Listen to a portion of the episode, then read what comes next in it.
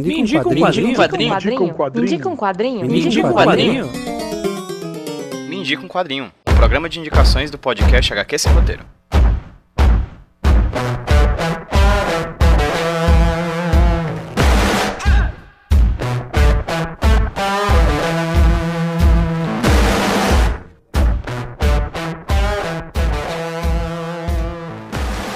Aí, meu povo, beleza? Aqui quem fala com vocês é o PJ, trazendo para vocês mais uma indicação aqui do Mendigo Quadrinho, podcast indicações aqui do HQ Sem Roteiro Podcast. E hoje quem aparece por aqui é uma voz muito amada de um grande amigo meu que há muito tempo não aparecia aqui no feed do HQ Sem Roteiro, que é a voz do meu irmão, do meu amigo, do meu querido, lá do Protetorado de Sobral, Zé Wellington. O Zé que vem falar pra gente sobre um quadrinho maravilhoso, de uma dupla maravilhosa, que tá sendo lançado aqui no Brasil pela Editora Mino, e que é um projeto que também tem muito a ver com o projeto do próprio Zé, que nesse momento, enquanto a gente fala, está nos últimos últimos dias de financiamento lá no catarse.me barra mata-mata. Mata-mata, por sinal, é esse projeto do Zé que eu li, que eu, que eu ouvi também, que é muito bom, é muito legal. Sobre pistolagem, sobre. Enfim, é um thriller de ação aqui no Ceará. O Mata-Mata, por sinal, é um projeto que eu não sei nem dizer se é um livro, mas eu diria muito mais que é um projeto multimídia, porque ele tem conto, podcast, música, provavelmente vai aparecer outros tipos de, de obras, né, que, que ajudam a compor esse universo incrível de Mata-Mata. Então, recomendo fortemente que vocês procurem saber mais sobre esse projeto do Zé Wellington e que apoiem lá no catarse.me barra mata-mata. O link, como vocês sabem, vão estar tá na parte de link interessante, links interessantes aqui nesse post do podcast do Mendigo Quadrinho e também nos links interessantes aí no seu agregador de podcast. Vai lá no arquivo que você baixou, vai na parte de links interessantes que você vai achar o link diretamente pro Catarse do Zé e pras redes sociais do Zé, para você conhecer o trabalho desse grande amigo que produz coisas incríveis, já ganhou HQ Mix, enfim, e também já ganhou meu coração há muito tempo. Deixe-se conquistar também pela obra e pelo trabalho maravilhoso do Zé Wellington. Zé, meu querido, muito obrigado pela sua participação aqui no Mídia Quadrinho. Você prontamente apareceu por aqui quando eu pedi é, um áudio para você. Fico muito feliz de ter você novamente aqui pelo feed. E, por favor, me indica o quadrinho. Olá, olá. Aqui quem fala é Zé Wellington, escritor, roteirista e levemente rouco e gripado. E eu vim aqui atender o convite do meu amigo, meu grande amigo, PJ Brandão, e indicar um quadrinho para vocês.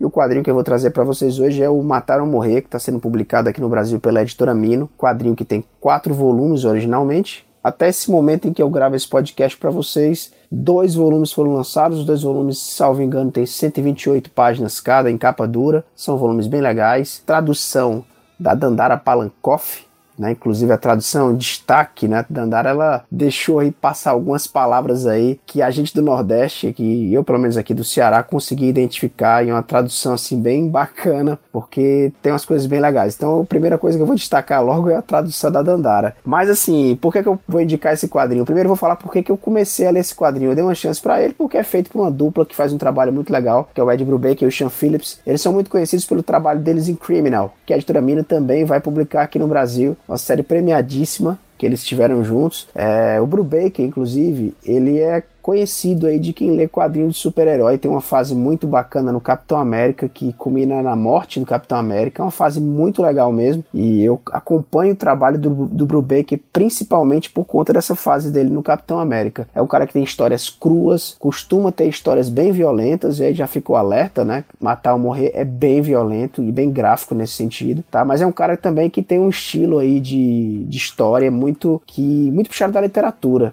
Brubaker também tem livros de literatura e nesse quadrinho específico, né, a gente vai ver essa influência dele na literatura muito forte, tá? E vocês vão ver inclusive algumas páginas que não, a gente não pode nem chamar de quadrinhos, é basicamente literatura com ilustração, porque a gente vê o texto do lado esquerdo e as ilustrações do Sean Phillips do lado. Mas isso acontece em alguns momentos específicos, funciona. Brubaker escreve tão bem que não se torna simplesmente um bloco de texto ali dentro, tem um, um sentido é, e funciona também porque é um quadrinho em primeira pessoa pessoa. A gente tem um personagem que, logo no primeiro volume, ele tenta se suicidar por conta de uma série de problemas que ele está vivendo e que são apresentados nesse primeiro volume. Ele não consegue concluir esse suicídio dele e depois disso ele acaba tendo um encontro com um demônio, ou pelo menos é o que parece, e eu não vou falar muito sobre isso para não dar spoiler, mas uma espécie de demônio vem cobrar essa chance que ele ganha de novo quando o suicídio der errado e o que ele tem que fazer para pagar por essa segunda chance é matar uma pessoa a cada 30 dias dias. E aí, assim, o quadrinho ele fica muito interessante, cara, porque é, é, esse plot que eu conto, ele tinha tudo para dar errado, né? Falar de suicídio, é, apresentar uma espécie de vigilante que mata é, as pessoas, né? E aí a gente já lembra do Justiceiro, por exemplo. É, mas só que quando esse, esse, essa temática, esse plot, eles caem na mão do Ed Brubaker, a gente tem aí uma história muito bacana, explorando várias coisas, explorando, explorando vários problemas políticos dos Estados Unidos, inclusive, né? Porque, claro, né? Se é, uma pessoa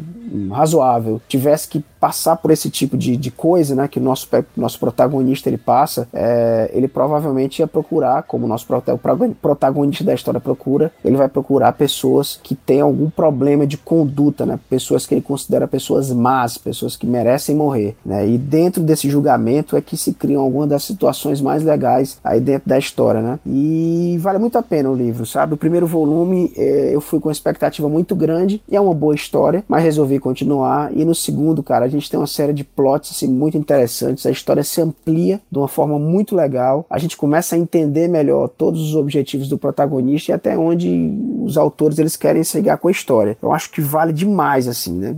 Se você achar que o primeiro tudo caminha para uma história, para um final clichê, e que você já leu antes, né? Eu digo só persista até o segundo volume, porque a história começa a tomar aí rumos é, bem inesperados. É, além disso, o que, é que eu posso falar? Posso falar aqui também que é, você pode adquirir esse quadrinho junto com a Mino. A Mino tem lançado alguns pacotes aí muito interessantes para pegar tudo da dupla Brubaker e Sean Phillips e vale muito a pena. Tem coisas muito legais dele saindo. Então, o melhor lugar para adquirir agora nesse momento é pelo site da Mino e dar uma força aí para a editora, para que ela continue trazendo outros trabalhos da dupla dupla outras coisas muito legais aí de fora pro Brasil e também coisas nacionais que a Mino também lança. E eu acho que é isso, cara, vale demais, tá? Avisos aí com relação ao quadrinho, quadrinho bem violento, ele, se você não gosta de histórias violentas, passe longe e no mais vá com, a, com o coração aberto é divertido pra caramba cara tem momentos muito engraçados é muito bem escrito e a arte do, do Sean Phillips está bem legal espero que vocês gostem dessa indicação tá